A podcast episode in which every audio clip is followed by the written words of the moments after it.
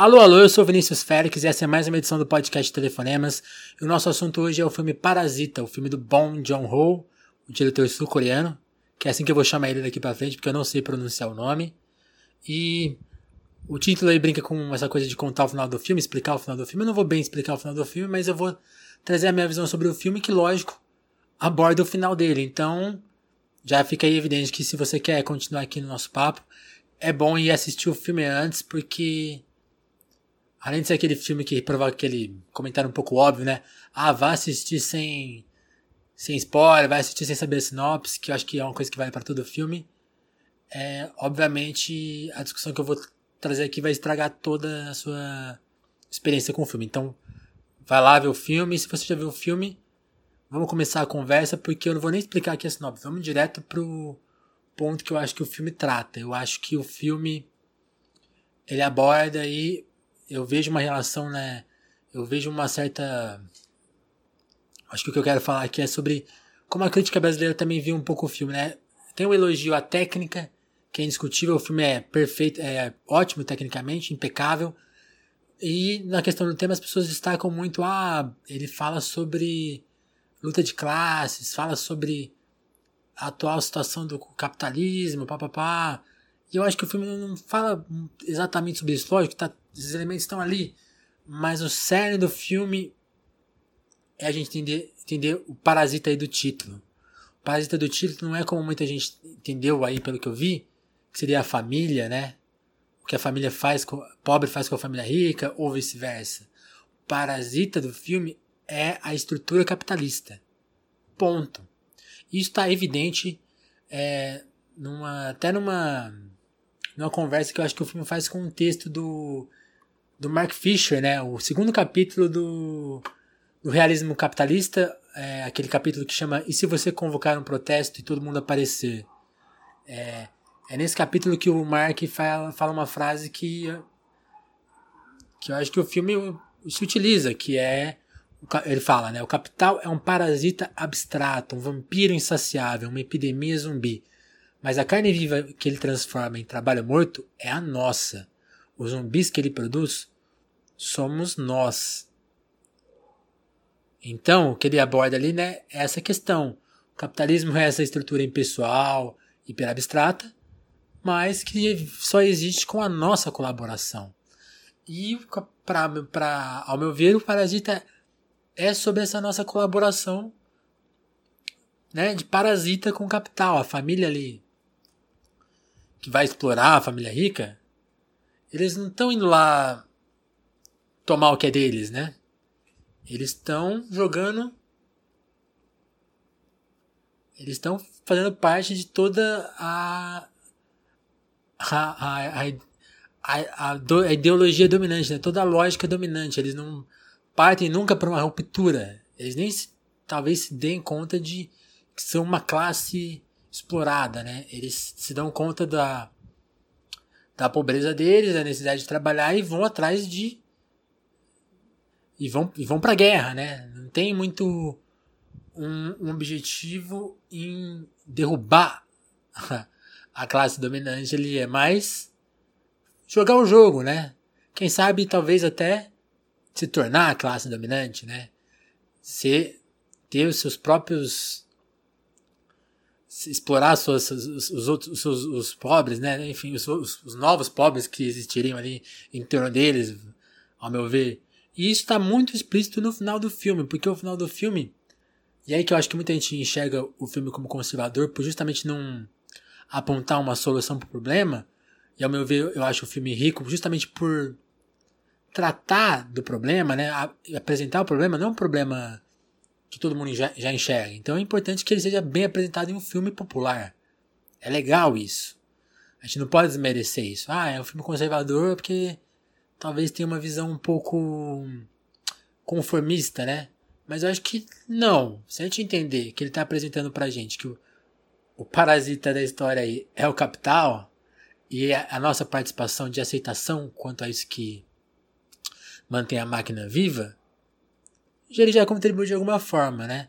O Mark Fisher mesmo critica muito e aponta muito isso como a, a ideologia dominante consegue se aproveitar até de atitudes que é, tem um verniz anticapitalista, né? Filmes que denunciam corporações capitalistas ou aquela, aqueles aquela, aqueles levantes de tipo Live Aid, né? Que olha, vamos combater a pobreza aqui com a sua colaboração. A gente não vai combater o sistema nem a política, mas se todo mundo contribuir, é né? Que como se o problema do mundo fosse uma questão moral e ética e não uma questão de estrutura, né? Então o filme talvez possa entrar nessa lógica aí. Pô, é um filme que vai confortar a gente, né? Tipo, a gente vai. Vai.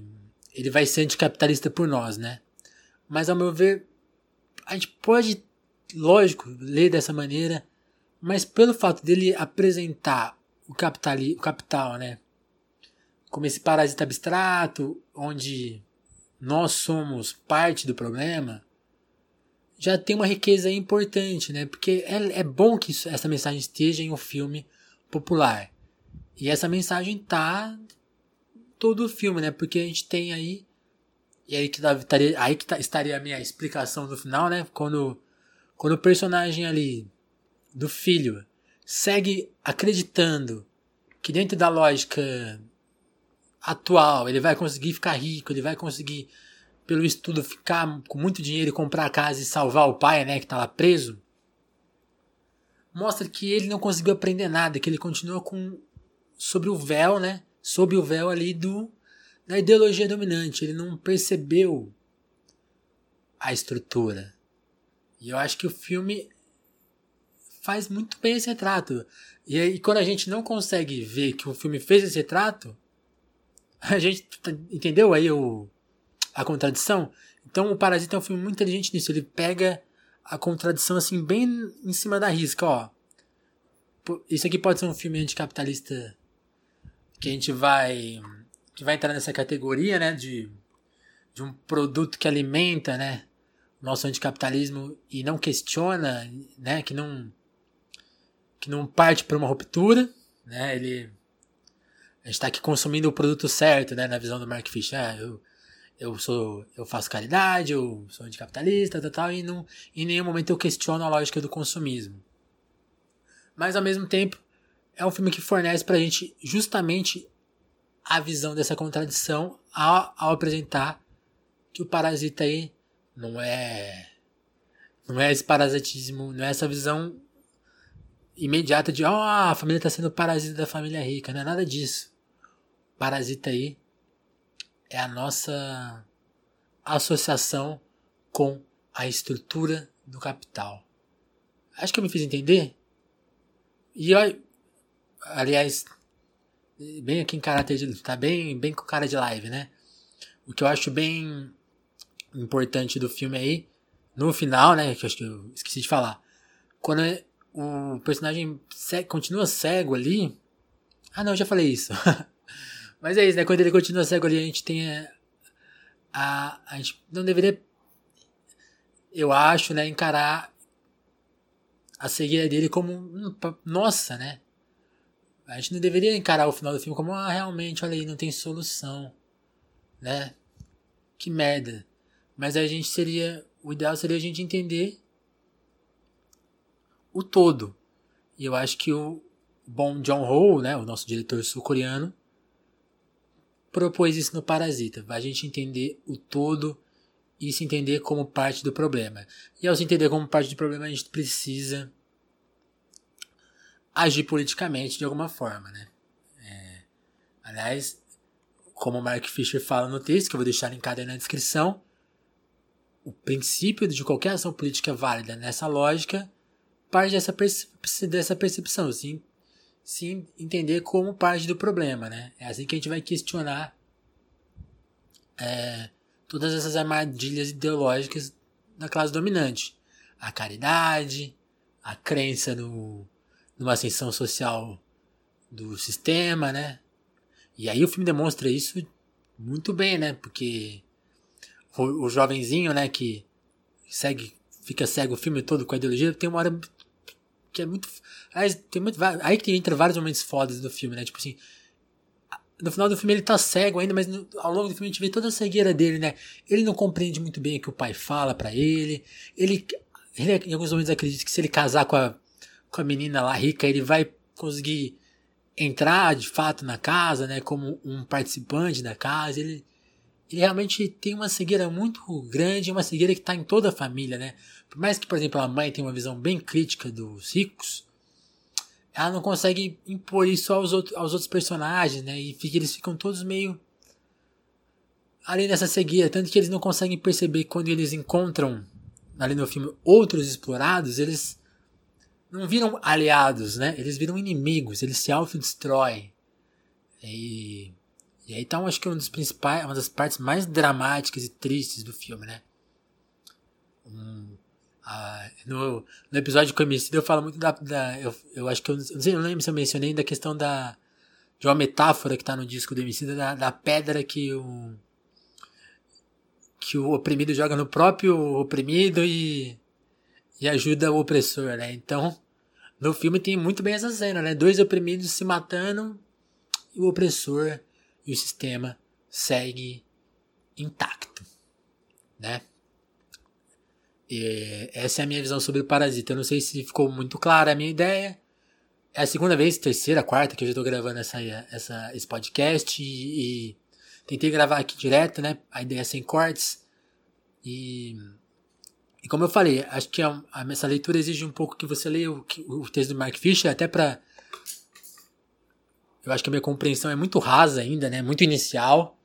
Então, se você lê o texto do Mark Fisher e vê o filme uma, duas vezes, é capaz que você vai conseguir muito além do que eu fui aqui, mas eu quis juntar esses, esses laços, né?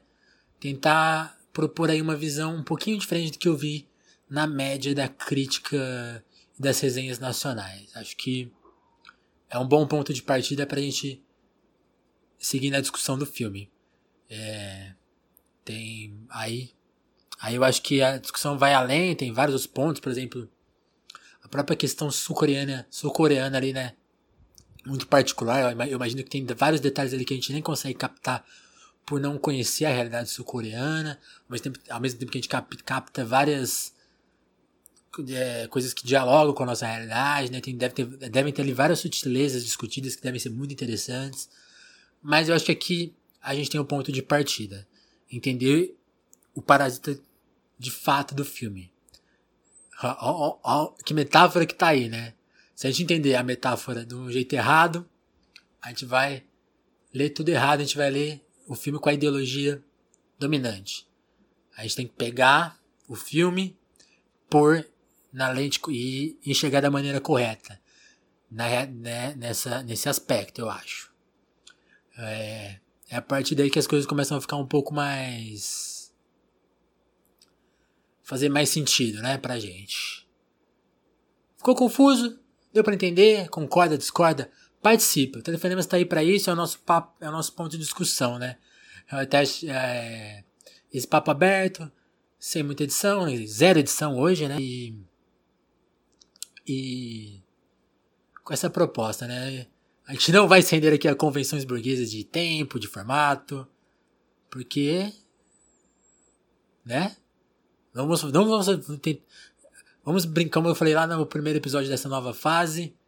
Vamos aqui é, passear nesse, nessas contradições aí. Então a gente está no Spotify, a gente está usando aqui o formato de podcast, mas a gente está tá nessa, nessa, nesse jogo, nessa discussão, nessa apresentação de problemas e questões. Fui meio. Fui meio arrogante aí? Não sei. Olha, ignora essa parte, considera que eu falei lá no. Aí durante todo o podcast sobre o filme, quero saber sua opinião sobre. Então escreve no telefonemaspodcast.gmail.com. Participa pela hashtag telefonemas. Quero saber a visão de vocês sobre o filme. Mandem áudios, tem aí a descrição no podcast com um link onde você pode mandar o seu áudio. E eu toco ele aqui na próxima. Opa! Na próxima edição do podcast, certo? Abraço e até a próxima edição do Telefonemas.